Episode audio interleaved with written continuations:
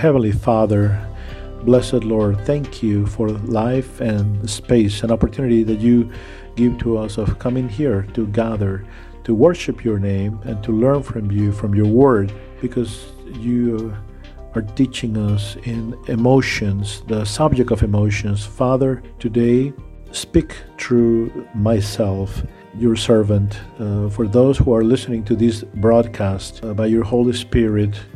Remove any misunderstandings that we may have in our uh, minds.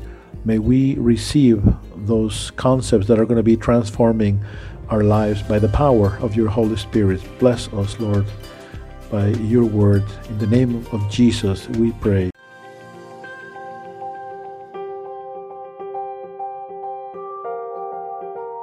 Today, officially, we're starting this uh, emotional healing workshop. When we talk about um, uh, healing emotions for those who have a background that is a Christian background, traditional primarily, sometimes it's uh, difficult for them to understand emotional healing because it, there seems to be a taboo on uh, Christian psychology. And we think about psychology and people get nervous. But I want to clarify that in order that if some of you have some prejudice about that, we can clarify and receive what the Lord has for us today. On Christian psychology, uh, there's uh, several myths, and I want to break down the myths one at a time. So, one of the myths is that psychology, which is the study of the soul, everything that has to do with emotions or thinking and the whole uh, psychology branch, it is a recent science from last uh, century. Sigmund Freud, the father of uh, psychology, in the pillar of that uh, area of study, and it seems to be a science developed for uh, solving behavioral issues and traumas of different sorts. But when we talk about healing ideas, uh, we talk about a humanistic approach psychology or let's take a look at uh, non-christian authors someone that is not uh, following the bible but the fact of the matter is that sigmund freud is not the father of psychology god is the father of psychology and what am i talking about a thousand years before sigmund freud proposed the theory about psychology the prophet isaiah inspired by god teaches that the heart needs to be uh, healed. Uh, Isaiah 61 1 tells us that in a prophetic word, the Lord has sent me to heal the wounded hearts. A thousand years before any theory in that regard, the Lord is telling you that there is a need of healing broken hearts, um, wounded people a thousand years before Isaiah, the prophet Isaiah, 700 before Christ, he lived and he talks about that the Lord has sent me to preach the good news to the brokenhearted. So they need that in order to lift up their spirits. And the Bible tells us also that before all tribulation and brokenheartedness, they need a time of healing, a time of comfort. Uh, Second Corinthians 1 3 to 4. Blessed is uh, God, Father of our Lord Jesus Christ, Father of mercy and of all consolation, the one that gives us comfort and consolation in all of our tribulations. Is saying, not in some, it's saying in all tribulations. Remember that passage? This is the consolation coming from God. And it's telling us that the heart that is not uh, healed, a heart that is not good, or what you're keeping in your heart determines the quality of life that you are going to have. You know that. It's not something that psychologists have just discovered. No, it's something that it's been for thousand years in the Bible. Proverbs 4:23 says, "Above everything else, what? Safeguard your heart. Why? Because life comes from it. So that's what you have been keeping in your heart. And this is strong. So this is like uh, Freud get out of uh, the road because um, you are not really in control here. Because it determines your quality of life, uh, your heart, your wounds, but also your level of holiness. Wow, what is he talking about? Jesus tells us in Matthew 15 and 19 because from the heart comes out the bad thoughts, uh, homicides, adultery, fornication, uh, stealing, uh, false testimony, and blasphemies. From where? From the heart. And the author says that, that we shouldn't have any bitter uh, thoughts because we could contaminate others or stop receiving the grace of God, meaning that this is changing because this impacts the body of Christ. The Bible also is teaching us that the things that we're keeping in our hearts, the wounds regarding the heart, the heart is deceitful. That's what the Bible teaches. And it's deep, right? Meaning that you need help to discern what you have there inside. You know, in Jeremiah, uh, it says that nothing is more deceitful than the heart, the human heart, and it's extremely perverse. Think about it. It's deceitful. I mean, you think you have motivation, love, but the fact of the matter is that no, it's not there. Uh, Proverbs 25 says, uh, the human thoughts are like deep waters. The one that is intelligent will capture that easily. You need to have intelligence. The Bible tells us that you need the Word of God to discern what is in your heart. Hebrews 4:12 says, because the, the Word of God is uh, living and it's deeper than a two-edged sword, penetrating the soul, the spirit, and it also discerns the thoughts of your heart. I mean, you don't have the word. What do you do you know exactly what is in there? I mean, your heart may be playing tricks on you. The heart may be deceiving you. What psychologists tells you that you need therapy to look at exactly what is what you have in your heart. The Bible tells you that you need this type of knowledge. You need intelligence to find out what is in there, you know? So in another, uh, in Hebrews, um, it tells us that the Word of God is looking at the heart, thoughts and it uncovers the most intimate desires and thought processes. I mean, how do I know as to what is in my heart? Well, you need the Word of God to discern what is in there for this to come out and see the, the, the light.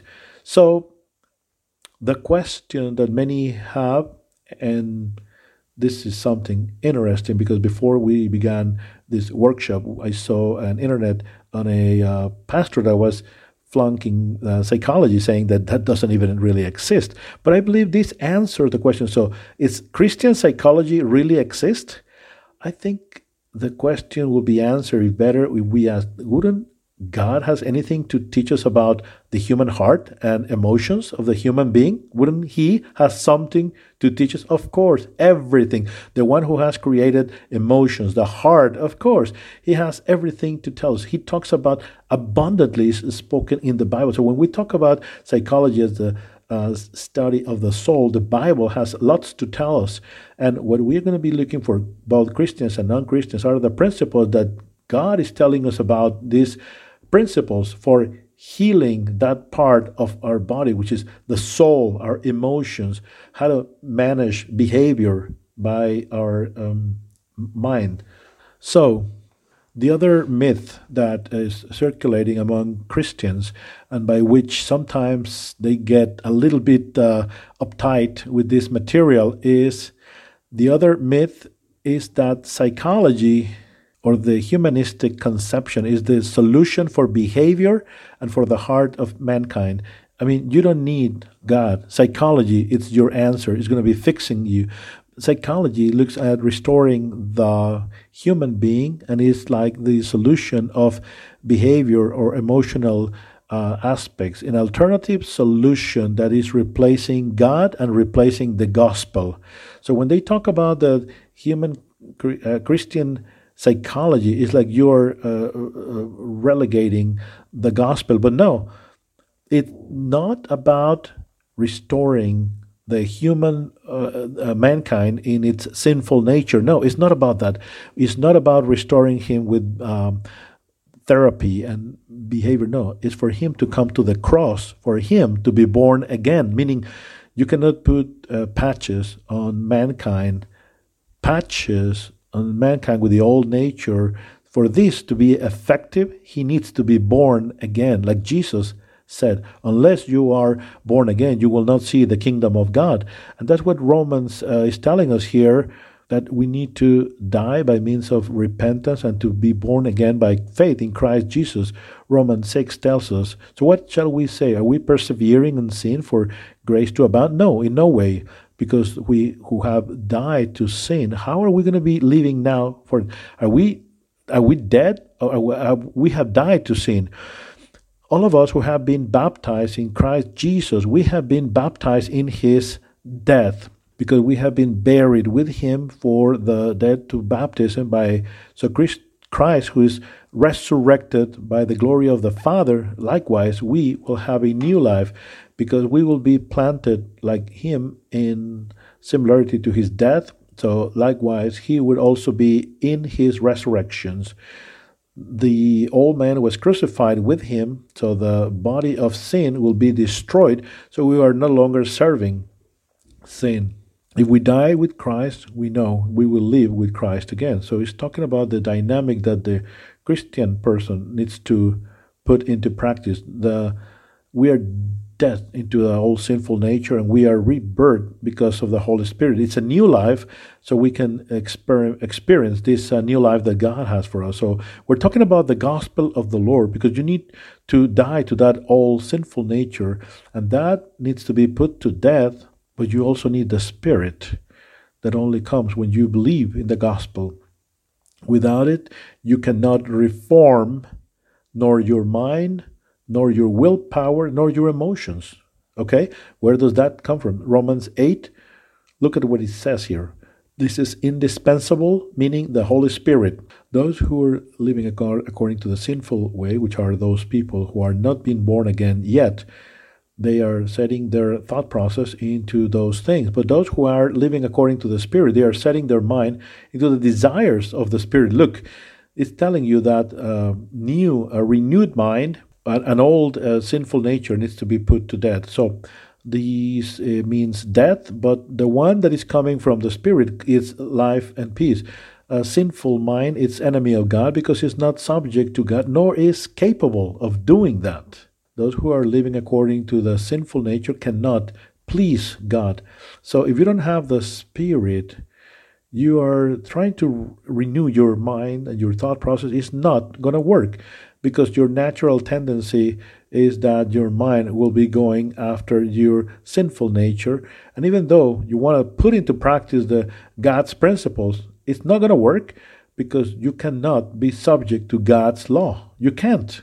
Meaning we need a supernatural help coming from God. This Holy Spirit is indispensable so we can feel God's love and his consolation which is indispensable for emotional restoration. Romans tells us 5 5, we know how with how much tenderness God loves us because He has given us the Holy Spirit for what? So we can be filled with our heart in our hearts with His love. So how mankind can feel God's love? The only way mentioned in the Bible is by means of the Holy Spirit that is entering into the heart of human beings. And the Holy Spirit is the one that helps us to feel the love of God, but also His comfort. Romans 16 tells us, I tell you the truth, it's good that I leave, otherwise the Comforter will not come. But if I leave, I will be sending the Comforter to you. What's the function of the Comforter? To give you comfort, of course, simple, right? And it's the Holy Spirit, meaning this word, the uh, Comforter who is the Holy Spirit. So mankind a non Christian person can also experience restoration, yes, certain level, yes, by following forgiveness, uh, principles that God has uh, established, but it's not going to be until God intervenes by sending His Holy Spirit, making him feel His comfort and His love and peace, okay? The other myth that is circulating that we have is that, and typical of Christians in general, that once you're born again, you don't need anything of that, right? Have you heard that before? Hey, you are born again. The old things are past. So Second Corinthians tells us, um, if anyone is in Christ, a new creature is. The old things are gone, and everything is made new. So what would you tell to a person when the person is telling you, "Hey, you need to the the all things before Christ"? They say, "Well, I'm a new creature. The old things are past." But but you are in like in that mode, right? Well, you're trying to figure that one out. But starting from there, we give simple solution like everything you need is to believe in Christ. All you need is to receive salvation, right? The fact of the matter is that this is a misunderstood passage because it's normally taken out of context. The whole passage tells tells us it speaks about that that passage is the legal foundation for our sanctification, meaning for you to get rid of the old man and start a new life. It's not an immediate transformation under the being born again. In automatic, you have salvation, but not the transformation. Look what it says here 2 Corinthians 5 uh, 14, 15, and 17. One way or another, Christ's love is controlling us. We believe that Christ has died for all of us. We also believe that we have all our debt to our prior life. He died for all of us, so those who receive the new life in Christ no longer are they living for themselves. Rather, they will live for Christ who died and resurrected for them. Verse 17. If you are in Christ, you are a new creature. The old is gone, and the new is has arrived. I make all things new, the Lord said. And you're talking about a present tense. They are made new now. And that's uh, corroborated with other passages where he says in Ephesians 4, 4 22 to 32 that we need to get rid of the old man corrupted by deceitful uh, practices and we need to clothe ourselves with the new. So, so now that you're born in Christ, you need to establish that new life, and that is a process where you need to actively participate in. That's why Ephesians 4 is telling us get rid of the old man because it's not going to be in automatic. The, uh, to be born again gives you the legal foundation. You are new in Christ. Now you need to renew all things because you have a new life in Christ. For that, in Romans, we hear that we need to renew our mind. Hebrews tells us that we need to get rid of all bitterness. That's why 2 Corinthians 13, uh, 3, 18 tells us this is a gradual process that we go from glory to glory. It's telling us also that uh, 1 Corinthians that you are like a child, a spiritual child, uh, still fleshy, so to speak. And for that reason, we have leaders for perfecting the saints so they can uh, arrive to the, stat- the stature of Christ, like we read in the book of Ephesians. I mean, this is not an automatic change. This experience is telling us precisely, or are you all holy, holy, and all restored?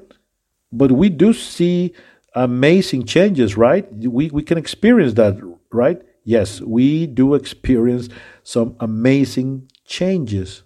But there are some things, of course, the change begins, just like we saw in last session. There was our great conquest, but there's still a lot of habits that we need to transform and conquer.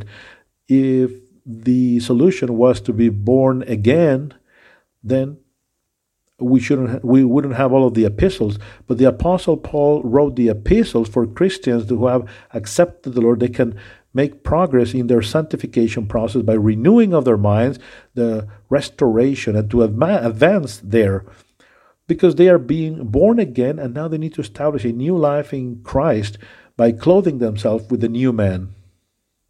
And this goes beyond that basic message of the gospel, it implies the whole knowledge of what God's uh, in Acts uh, 20 uh, in second Peter, we hear that by his holy power, by giving us the knowledge of the one who has called us by his glory and excellence, has given us all things and granted so we can live according to God's will. So there's no excuse for you to live in the way God wants it. In the Bible, in his in its knowledge, we have all resources to live according to God's will. So he has given us precious promises for you all to escape corruption that uh, it's in the world so you can have now a divine nature. So in all of those promises, that's what we are going to be reviewing and then apply that into our lives. So we can apply that into the emotional area. Another myth is that we don't need to uh, dig into our lives before Christ in order for us to solve issues of our present life. You want us to dig in? No, no, no, no, no. It's not about digging in. We don't need to look into our lives before Christ, things that we need to resolve for solving present time issues. But let me tell you what is the reality. We need to identify it, and the Bible tells us what is wrong in our lives. It doesn't matter when that took place before our life in Christ or after our life in Christ. We need to identify what's wrong and we need to modify that. Some of the bad habits that are destroying your life, what happened? Before? Before Christ, of course, for many of us. The worldly mindset was when? Typically before Christ. Your um, roots of bitterness that God wants to get rid in our lives, when? Well, then are there are before and after. It doesn't matter if it's before or after. If there's anything wrong that happened before, we need to get that out. There are many things that go into our heart, in our mind, that is the uh, product of what happened before Christ. Oh, we are not to dig into the life before Christ. It's not valid? Well, but you're working with many things that you're dragging on your in your life that were before Christ. The other myth is that the healing process that we are uh, teaching is non-biblical, and these are more psychological theories and product of all those humanistic authors. The fact of the matter is that the healing process that we are teaching is what the Bible teaches. You are not going to find here any uh, principle that is not backed up by the Bible. Okay principles that we see, such as to pour your heart out before God. The principle of removing bitterness by uh, forgiveness comes in the Bible. Renewing of your mind comes in the Bible. The principle of giving thanks for what He has given, it's biblical. It comes in the Bible. In fact, you're going to find that those principles, Jesus Himself applied those principles, you will see principles and you will say, Wow, the Lord did that? Jesus did that? Yes. And you will say, What's the secret of Jesus for him to overcome? Well, because he did this or he did that. And you'll be in awe. Wow, I have always read it, but I never never quite grasped it. In fact, Jesus and David applied the other uh, last myth is that it cannot be that God. I was giving this workshop before a group, and a sister told me, How is it that God is revealing this to you, and this is just to you something that important that has been like in hiding for all of these centuries? So that makes it invalid. Huh? So why something so important is now being revealed to you?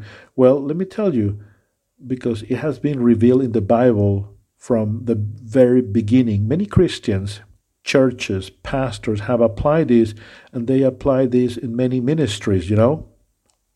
There are publications of books that are uh, talking about principles that we're going to be talking about.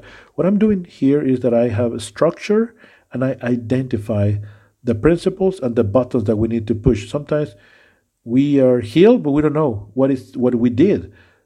But when you know which ones were the buttons, then you can apply it when you need it, and you don't have to wait for the next retreat on healing for you to have uh, liberation. No, now you know what to do and you how to apply it in your life where you are. Okay. we will look at that exercise because people do not know or they are not aware as to what took place. And I will identify that with clarity. All of these myths and all of these excuses or argumentation against the topic is because this topic is so, so important. It's so important, and topics of this nature, of course, they will face opposition because the enemy knows how important this is, and he doesn't want for you to learn about this. Why is so important? Because the emotional wounds are the reason why many people have destroyed lives, lives and relationships marriages, uh, broken families, and so forth. Emotional wounds, as I have said before in my workshops, this is like radioactive material. Radioactive material needs certain uh, equipment to detect contaminated uh, spaces because you cannot smell it. That's exactly the same with wounds. You don't know, you cannot smell them, but they are there and they are destroying you. Radioactive material, you don't see it, but it's destroying you. It can cause cancer. The same happens with emotional wounds. We're going to be bringing the equipment for you to detect where the wounds are radioactive material, right? Yeah, very similar. So we'll give you these uh, alarm uh, tools for you to identify them exactly. This is um, so the, the reason for broken relationships fear and insecurity uh, emotional codependency uh, vacuums uh, aggression emptiness uh, the main illness in the 21st 20th century was depression you know and it's still in the 21st century because cancer uh, heart disease. No no no. It's something that is emotional in nature, you know. In fact, uh, starting with this issue that we have uh, now are more aware of these emotional situations and with the psychology and the understanding of psychosomatic illnesses you know that many of the illnesses physical that human beings have they have a root in emotional problems. There's a book called uh, emotions toxic emotions a Christian author, a doctor, that speaks about the relationship between emotions and physical problems like heart attack, talking about uh, migraine headaches, allergies, uh, skin disease problems, that they have the root in emotional conditions. Just think about that. And it's also uh, an important issue for us to think about it because emotional wounds, you know what happened to them? Not only are they affecting you, but they transmit themselves from generation to generation. They are not genetics, but in the area where you are wounded, it's for you to wound others and especially those who are the closest, meaning your family. So this goes from generation to generation. They repeat patterns. You have seen that in families because when they were wounded until someone puts a stop to that. Yeah. when you have an alcoholic father, you say, "Hey, I never want to be like my dad." It's not be, it, there is a wound that passes generationally, and that's when you end up of receiving that uh, curse, so to speak. And it's so important because you're repeating this pattern of behavior, the same issue, until you deal with what you have inside. There are some people who have divorced because of issues that they had on emotional wounds, and they think that the solution was divorce. And they separate and they start a new relationship. And guess what? All over again, the same. The same thing happened with work. An issue at work, but they were problems with a wound, thinking that that's the solution, but it's exactly the same uh, issue over and over again. And God, He's sovereign. And God is telling you, hey, it's not outside, it's inside. It's important for us to understand these um, patterns of uh, behavior also because that can steal your leadership. Why? How come? Because leadership is depending upon a strength and emotional maturity that you need to have. If you don't have that, your leadership is going to be diminished. People who are and have uh, wounded hearts. They cannot be leaders or they will be poor leaders because they are threatened by circumstances. They don't have emotional strength to deal with a bad day or they have been wounded to other people. They will wound others who are under their supervision for the same reasons. So this will steal your leadership. For that reason, this workshop is so important. And I want us for us to create a series of expectations. What can I expect from this workshop?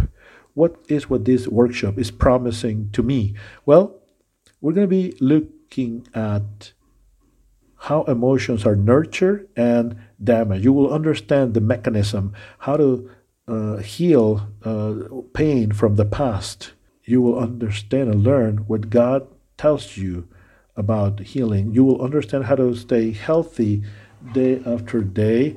Daily, on a daily basis, many of us are living in circumstances where, on a daily basis, you are humiliated and you need to understand how to fight in that area. Because one of the things that the enemy wants to do to destroy you is in the emotional area. He wants to attack you there. And if you don't know how to fight there, then you will be dead in the water. He is gonna is gonna remove hindrances for your uh, spiritual growth. Hindrances are because we are wounded and we cannot move forward in God's knowledge. You may have, let me explain, you may move forward in your knowledge. Knowledge is easy, it's theoretical, but to move forward, you just do not need theory, you also need practice to experience that in your heart, in your life. God is love, but you need to experience that for you to move forward. And Hebrews says that when you are wounded, when you have bitterness, you can't receive the grace of God. You are a stall. So it's going to be removing the hindrances for your spiritual growth, and you will have healthy relationships. And that's crucial for those who are married. If there is a workshop that we have applied, my wife and I, it's precisely emotional healing because we know how to heal our wounds. Sometimes we do this consciously, sometimes subconsciously. We do that. You, you will do good in life. Why? Because from what is in your heart comes out life. So when that's healed, then that black cloud that sometimes we have goes away. So there is an example that we put on men and kids that uh, grandpa is uh, sleeping and they put this uh, stinky cheese in his mustache. So grandpa says, Oh, the, the room is stinky. And then he goes outside and the whole house is stinky for grandpa. And then he goes outside and the whole world is stinky. And it's not that. It's because he they put they played a trick on him by putting cheese on his mustache. But when you do that precisely, this is exactly the same thing. You want to remove the stinky cheese from your mustache instead of thinking that everything is stinky. And also, something that is very fashionable, which is emotional intelligence. Remember that book, Emotional Intelligence? Someone read that, right? Emotional intelligence, which is the proper management of emotions in order for us to adapt to the proper context and circumstances and not to explode before people diplomacy well guess what when you learn how to handle your emotions that it's that precisely um, emotional uh, intelligence because then the fruits of the spirit will start to flow which are basic for any relationship you will also be able uh, do we have singles here? Do we have singles? Yes, there are some singles here.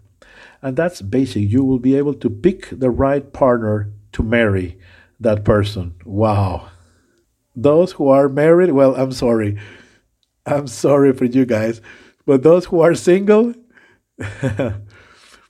you will pick the right partner because when you have when you're wounded, you're looking for persons who are also wounded when you are wounded in the area of um, love, or you didn't receive love, or where you were um, damaged, well, then you see this person and you reject the person that is uh, valuing you and you don't feel anything. But if someone is humiliating you, then you feel like you it's the right fit for you, it's the right match. I'm kidding you not. I mean, this is true. Yes, some is is really to be scared about this, and you end up with a jerk. But go ahead and look around, and you can see that many times the person that you are married to sometimes it's a mirror of that image of your father or your mother that in some characteristics that you don't like but anyway you will pick the right partner because the wounds are no longer there uh, hindering uh, your um, selection process so this workshop is for healing your heart once you are healed from your heart, then you can go out and pick and choose better. Also, it's going to be helping you to have emotional independence. Emotional independence, yes. I don't know if you have experienced this. Many of you might have seen that as well. When you are in a relationship, that relationship was your everything. And you even cried when something didn't happen or you fall into depression. Why? because sometimes we are searching in people to supply for our emotional needs, but that's not right. We need to have our fullness of uh, personality in God. And when you have your fullness of personality in God, you will not be unstable. You know how to heal and you know how to move forward. You are no longer sinking. So, this is um, emotional strength so you can overcome things in life. From this workshop, you can also expect. You may also heal physically. Wow. And even without a specific prayer in that arena and without the laying of hands. But I did tell you before many uh, physical illnesses are uh, the, the result of psychosomatic uh, type of situation. My wife can tell you uh, many cases and examples that we have had firsthand, but she had uh, skin issues, very severe. Yeah, on her skin, she had rashes. And she took the workshop and she had uh, unresolved issues from the past. And then at the end, those skin problems disappear. She was healed the formulation for healing goes beyond that. Some people are have healed from art, arthritis, uh, asthma, uh, headaches. Uh, it's how that's strong when you are healed from your emotions. Yeah. What this workshop is not going to do, what is what this workshop is not going to do for you? All of this sounds wonderful, doesn't it? Yay! Yeah, it sounds great. It sounds great, but unfortunately, this is not the magic wand. This is not like um, using the magic wand. No. A heart that is not has not gone through repentance is not going to be changed. You will learn about what is good, but it's not going to be. No one is going to be make, making this for you. No one is going to be doing this for you. You need to have a heart that goes through repentance to learn about this principle. You need to be humble enough so you can ask for forgiveness and forgive others, to have a discipline to develop new habits, to remove those patterns that are toxic. And also, this is not going to be solving um, issues where you need other tools that God has provided as well. There are issues that are not emotional issues Maybe you just need to renew your mind. There may be attitude problems that you need to have a renewed attitude.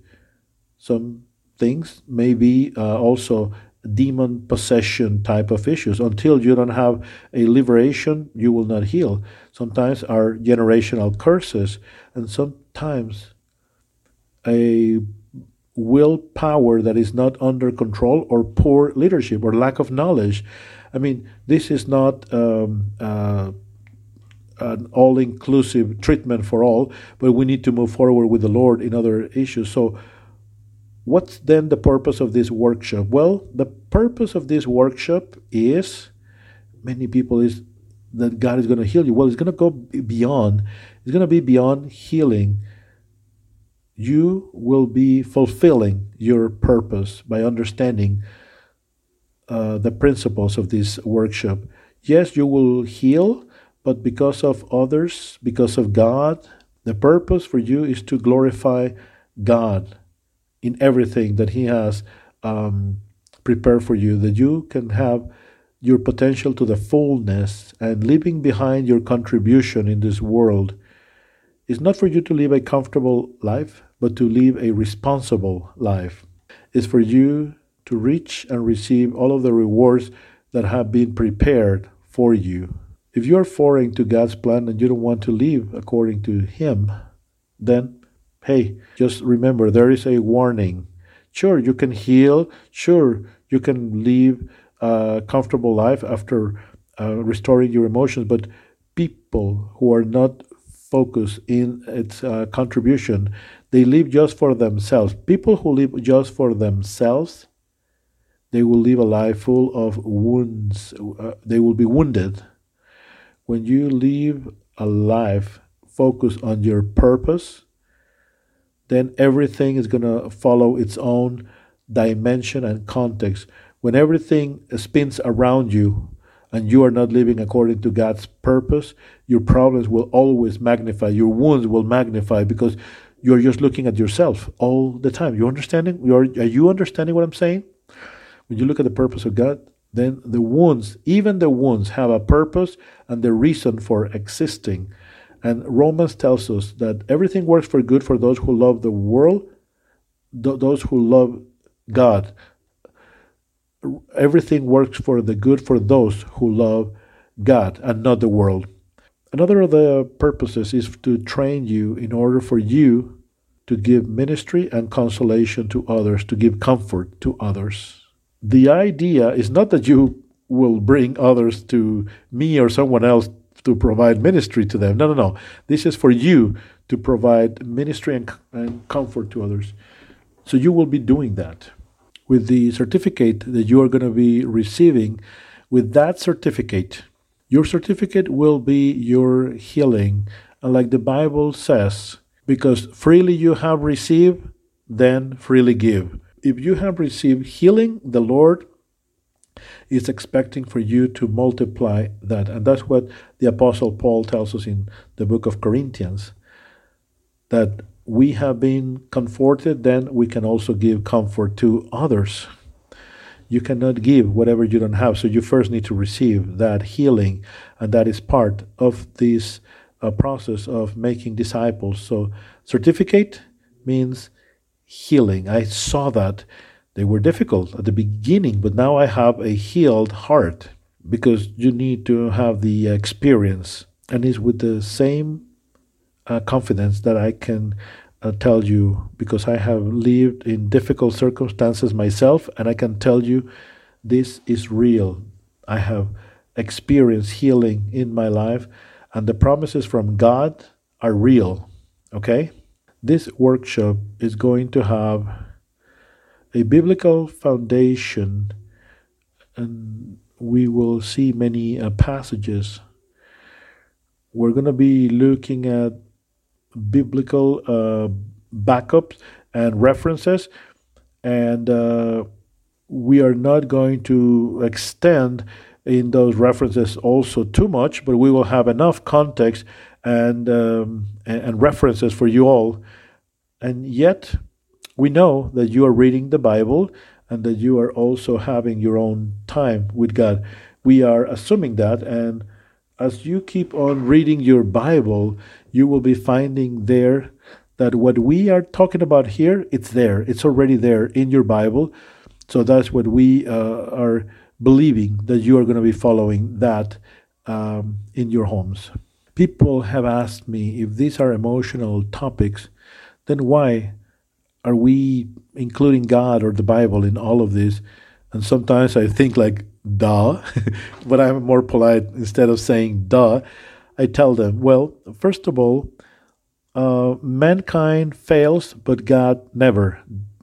So you God is the one who created the heart. God created mankind. I have invited people and uh, people non-Christians they have took they have taken this uh, workshop and they do have a restoration and they have healing in their lives. At the end, I will give you another reference, but you can apply this even non-Christians, maybe not as uh, big as those who are Christians, because then when you receive the Holy Spirit, you receive it all.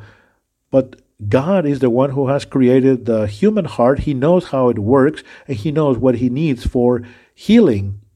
People have said, Well, I'm going to other workshops and other groups because many groups are now out there for healing and consolation.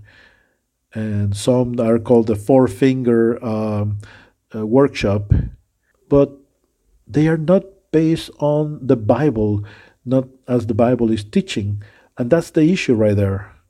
You may have some principles that God is teaching mixed with human understanding, but only God knows exactly what's the recipe for the human heart. I go to this group or another gathering that is secular. I would say come to this one because your Creator knows what your heart needs.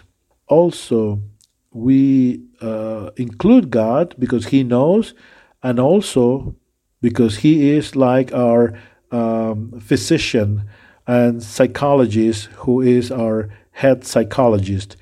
That is the key component for healing to be effective because then God will be your personal psychologist. And it's great because he's not charging you. He is not charging you a dime and he's always there. And also he guarantees his work, right?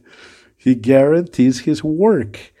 And we use God and his principles because you will see that the a component of healing is that this happens through prayer.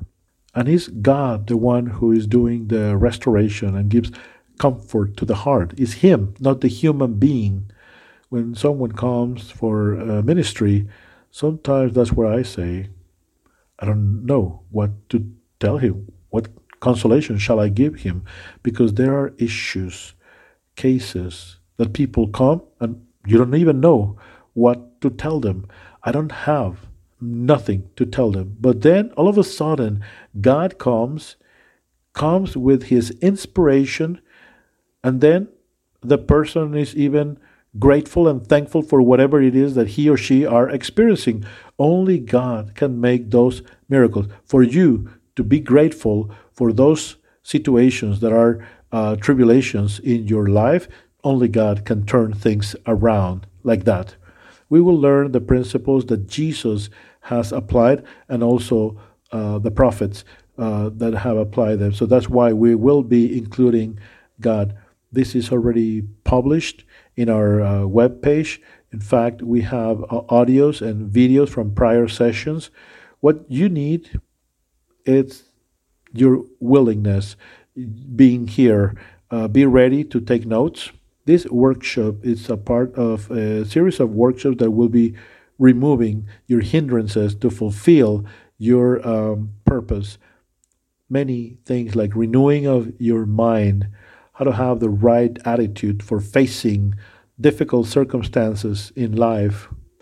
What's the life's philosophy for living a victorious life, facing adversity? How Jesus lived his life, even in adversity, he overcame. Well, because we look at his philosophy, things of uh, demon possession only by means of liberation and demons exist, of course, they do exist. Uh, Jesus actually cast out demons, and they are still here. They have not gone away. And not just that, but there are things that are curses, you know. There are people that do not believe that the curses could be generational, but we will be talking about generational curses as well. And that leads me to the point of what is what the Bible tells us about the soul, the healing of emotions. And that's where I want to finish up today by telling you about many of us have shared the gospel to others. We have uh, shared the gospel of the good news and eternal life. And since we have the message of salvation, many of us put emphasis on the uh, salvation of the spirit that is going to be uh, redeemed but the good news of the gospel are good news not just for your spirit that is being born again, that it will live forever and will have eternal life, but it's going to be also in Thessalonians is telling us that we have three aspects in our of our being because we have a, a spirit, a soul, and a body, right? A physical body a soul and a spirit. The spirit it's a spiritual body and the soul that will be your mind, your consciousness, your uh, willpower, your emotions. Well, the gospel will impact your entire being, everything. As far as your spirit, what is what the Lord came to do? Well, He came to rescue us from spiritual death. And that's the first thing when you believe in the gospel. When the Bible says that it's needed for you to be born again, it's precisely that. You are born physically, but your spirit is disconnected from God. You remember when in Genesis the Lord told Adam, whenever you die, whenever you eat from that fruit, you will die. What is what God told Adam? What is that about dying? Well, he knew exactly what that meant. Whenever you eat from that fruit, you will surely die. So when you uproot a tree from earth, it will die. If you take a fish out of the water, he will die. If you separate human being from the source that is God, human beings will die. Um, separation is that death. And spiritual life is eternal separation between you and God in fact, it's uh, in Ephesians, we hear that before Christ we were dead in our sins. Yes, we were spiritually dead. So when Jesus said you need to be born again, that means that your spirit needs to be born again. When you believe in God, then your sins are forgiven and your spirit gets reconnected with the Spirit of God. And at that moment, right away just by having that repentance you are born spiritually. You have received the seal of the holy spirit. So that's the restoration of the spirit the body. When is that restored? You should know that because we have seen many sessions about our glorified bodies. Our body likewise will receive a transformation by the gospel. In the gospel, we will have healing of our bodies. We will receive because Jesus uh, is the one who bore our wounds, and by his stripes we are healed. In the book of Isaiah, that's what the Lord tells us. So the Lord promises that you will be resurrected in a glorified body that is no longer going to die. Imagine an immortal body. That's the good news of the gospel. Jesus is promising that. John 3 6 40. The will of my Father is that all who believe in the Son will have eternal life. When we talk about eternal life, it's a spiritual life eternal. It's talking about a, life with everything that it has in it, meaning a physical life as well. Listen, the will of my Father is that those who believe in the Son will have eternal life, and I will resurrect them on the final day. Wow. Resurrecting meaning that you are going to be raised in a body. That's why uh, the book of John says, No one comes to me unless the Father brings him to me, and I will resurrect it on the final day. Romans 8 11 talks about this. if the spirit of the one who has resurrected Jesus from the dead inhabits in you, the same who resurrected Jesus from the dead will likewise give you life in your bodies by the Spirit that dwells in you. The Spirit of the Lord is in you. You will have life on the day of resurrection when the Lord Jesus comes for us. In uh, First Corinthians tells us, just like dead enter by one man, now in the resurrection of dead, there will be an, another man bringing resurrection. All die in Adam, but those in Christ will receive a new life. This resurrection has an order. Jesus was resurrected as the first fruit. Those who belong to Christ will be resurrected when he comes. This is great. I mean, you if you follow me, you will be rich, you will be millionaire, you will purchase houses and cars. And uh, yes, what if I go home and I, I don't even have uh, enough money for the uh, uh, public transportation? Will you believe in me? Of course not. But Jesus promises that if you follow him, he will resurrect you, but he has what it takes. He has demonstrated if you follow me, I will give you eternal life. And he has demonstrated that. He has what it takes. First Corinthians tells us so when our bodies have been transformed into bodies that will never die, the scripture will be fulfilled. Oh, dead, where is thy victory? And this is great. The gospel is talking to our spirit, our physical body, and our soul. What about our soul? Is, is he talking to our soul? Well, Jesus came to restore our spirit, to restore our body, but likewise our soul. Jesus tells us in the book of Luke, talking about his ministry, the Spirit of the Lord it's upon me because he has anointed me, has sent me to preach the good news to those who are down, to heal the brokenhearted. On the NIV says to heal the wounded hearts. That's the ministry of Jesus. Jesus came to heal me, not just to give me eternal life, but to heal my broken heart. That's great.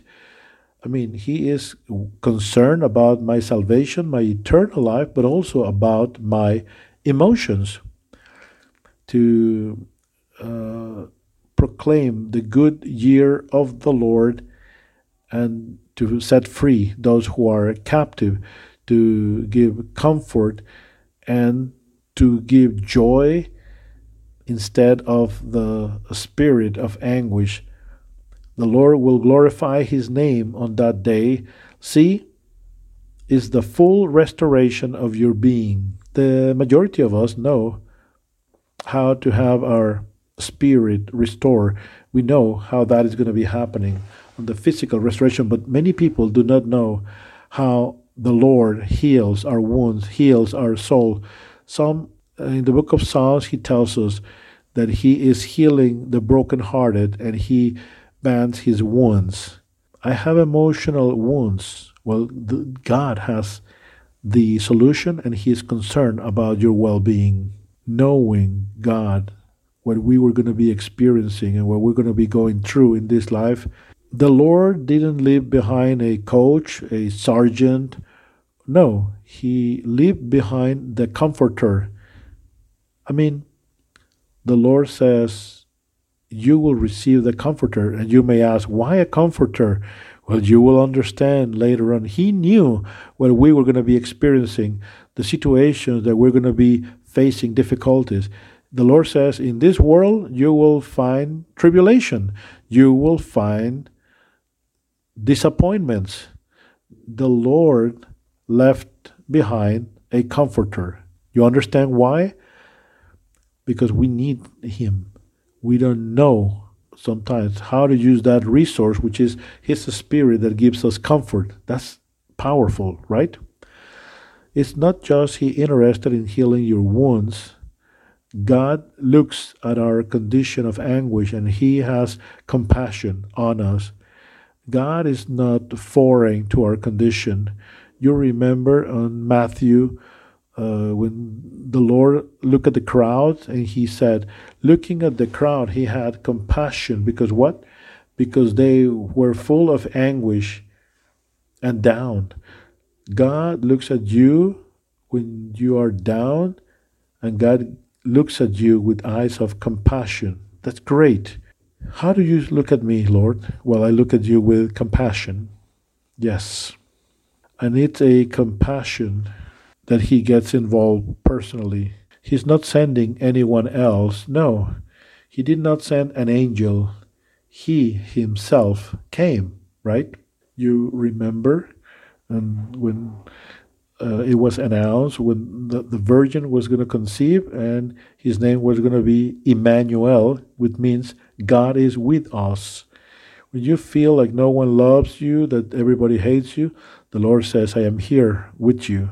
I am here. Emmanuel, God is with us. And that's precisely what the incarnation is all about.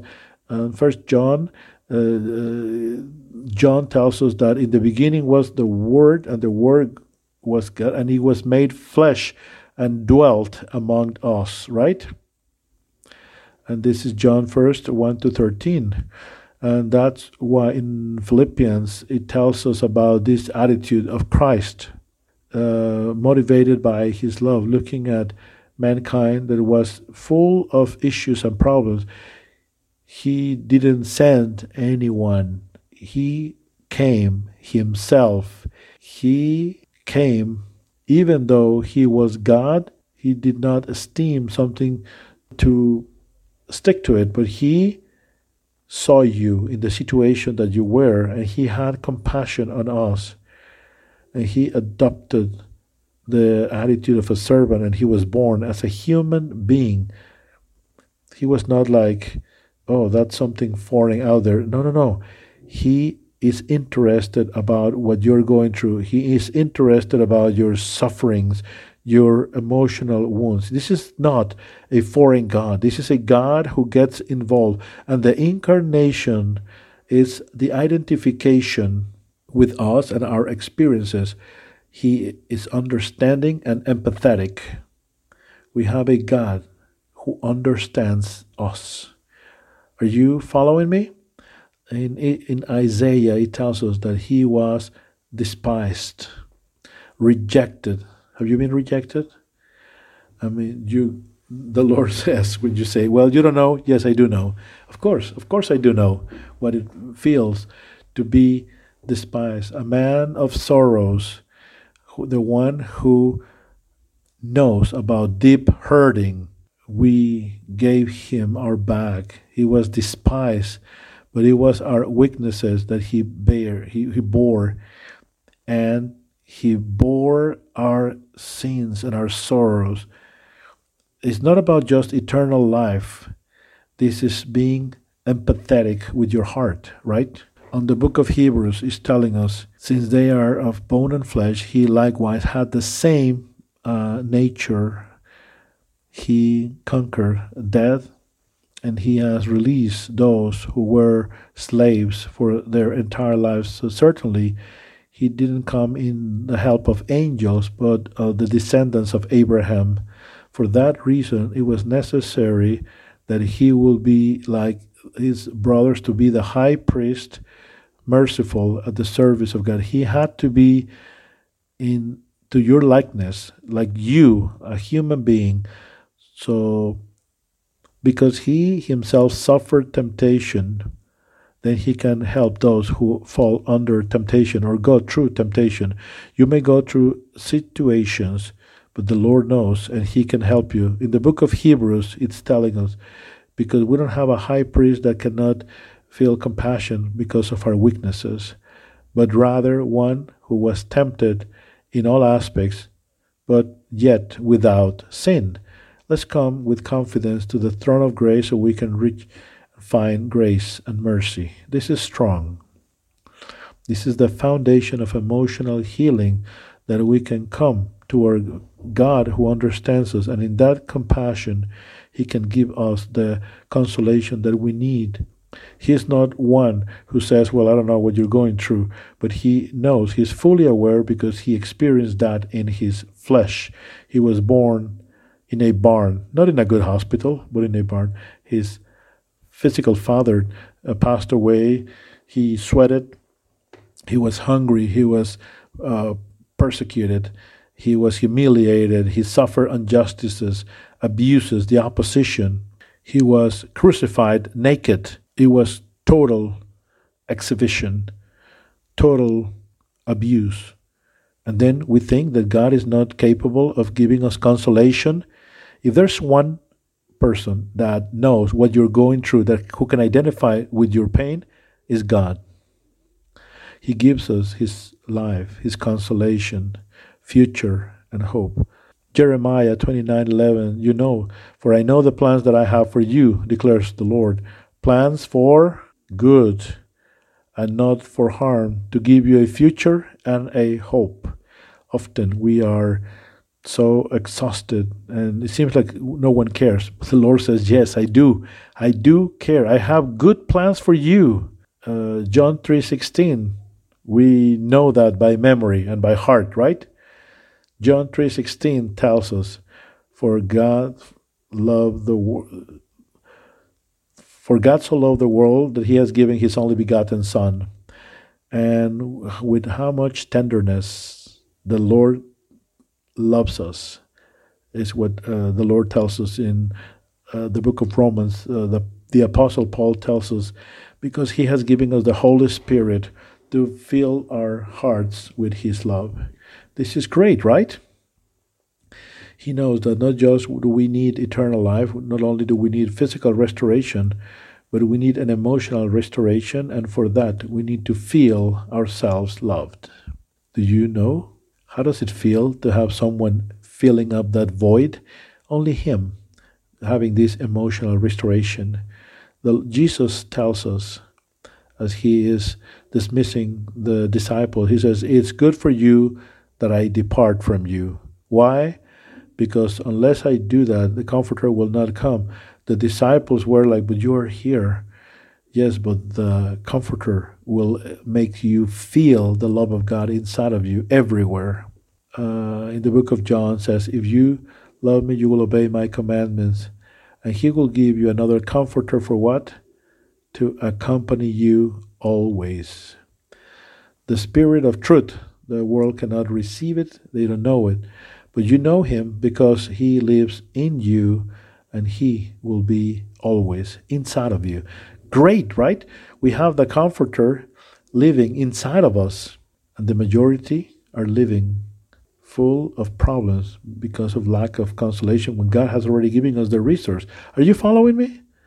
We will see how beautiful this is that God has given us to have comfort for all tribulations that we face, and only we can receive that by the Holy Spirit. On 2 Corinthians 1 3 to 7, it says that all praises are for the Father of our Lord Jesus Christ, who is the source of all consolation. He con- gives us consolation in all of our difficulties. How many? The Lord says, for all difficulties, He will give you consolation. So we can give consolation to others. When others are going through difficulties, we can offer them the same consolation that God has given to us. So when we suffer the most, God gives us more consolation by means of Christ, right? If you suffer more, there's more consolation for you. More suffering, more consolation. This is for consolation and salvation. So when we are eh, when we receive comfort, we will also provide comfort to others. So we will bear this from one another, and we know that by participating in this sufferings, uh, God it gives us consolation and this uh, empathetic feeling. You understand that the gospel it's a full package for that reason, you understand that with that perspective, with this emotional restoration that Paul was experiencing by the Spirit, in Romans 8, he wrote this Look at everything what he says. And we know that all things work for good for those who love the Lord and they are called according to his purpose. Because God uh, knew those who were going to be like his son. And he is the the brother of all of this, the older brother. And once he has called them, he put them into the right relationship with him. And after he has this right relationship, he, what else can I tell you about something as wonderful as this? And this is what Paul says. If God did not reserve his own son, but he delivered him for all of us, wouldn't he give us all with him? Who will be our accuser? The one who God has chosen, because God himself puts us in the right relationship with him. So who is going to condemn us? No one, because Christ died and resurrected for us. And he is seated at the right hand and he intercedes before us. Is there anything that can separate us from the love of Christ? Is he no longer uh, loving us because we are uh, naked or hungry or under uh, debt? Because of you, we are like uh, sheep going to the slaughterhouse. Our victory is absolute by Christ who loved us. And I am convinced that nothing can separate us from the love of God. Not death, nor life, nor the angels, nor the demons, nor our fears today, or our concerns of tomorrow, not even the powers of hell can separate us from the love of God, nor any other power. Nothing in creation can separate us from the love of God that is revealed in Christ Jesus. Uh, he is invincible. Tribulations, anguish, hunger. He says, I am more than conqueror. What leads you to be and have this attitude? Is he like a loser? No. Why? Because he is experiencing the fullness of God. No one can separate me from the love of God. The issue is that when you're going through difficulties, you know what happens? You're not looking at the love of God. Maybe this is something where I didn't see God's love here. And you know why? Because you're not receiving God's consolation, and then you're complaining instead of saying, I am more than a conqueror. Oh, here I am outside of God's love because here it really hurt me. This is where it didn't work for me. Have you heard that song? God's love is higher. Or, well, in this workshop, you will understand and you will understand this song differently. There are circumstances where you need something in particular, something specific, where you need God is loving you in that particular circumstance, even though it's an adverse circumstance. And when you understand God's love, it brings you consolation, right? The Bible says that all things work for good, but we don't see it, right? And we are suffering. And we are like uh, self pity. We experience self pity all the time. But when the comfort arrives, when healing comes, then you see the love of God in that circumstance. And you even will be thankful for that circumstance and you will say, Thank God. That's what comfort will do to you. In fact, something that we're going to be looking in the upcoming sessions is that a seal of healing is when you are thankful for that that hurt you, you know? When you then you know you are above that circumstance, right? When you can thank him for that. So how are we receive this? And this is a call for all of you. You will learn principles. You need the the Holy Spirit for you to have a healing in your heart. Certain things are going to be happening, but if you want to live and experience God's love in your life, then you can only experience that by the Holy Spirit when you receive that when you are born again. If you want to experience that love and that consolation, then I want to ask you to give your life to Christ. The Bible says, the, the Jesus said that unless you are born again, you cannot enter into the kingdom of God. To be born again is that your spirit is reconnected with God, and that only happens when you repent from your sins and you believe in the gospel.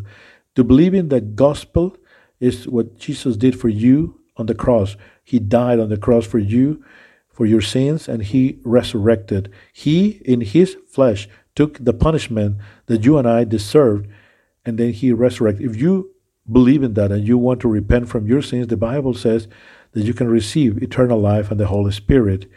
And that Holy Spirit will be an ingredient that is key for all of the emotional uh, restoration process. God is concerned about your emotional well being, He's concerned about your heart, and the Holy Spirit is the key ingredient for that uh, restoration process. I invite you to follow this prayer.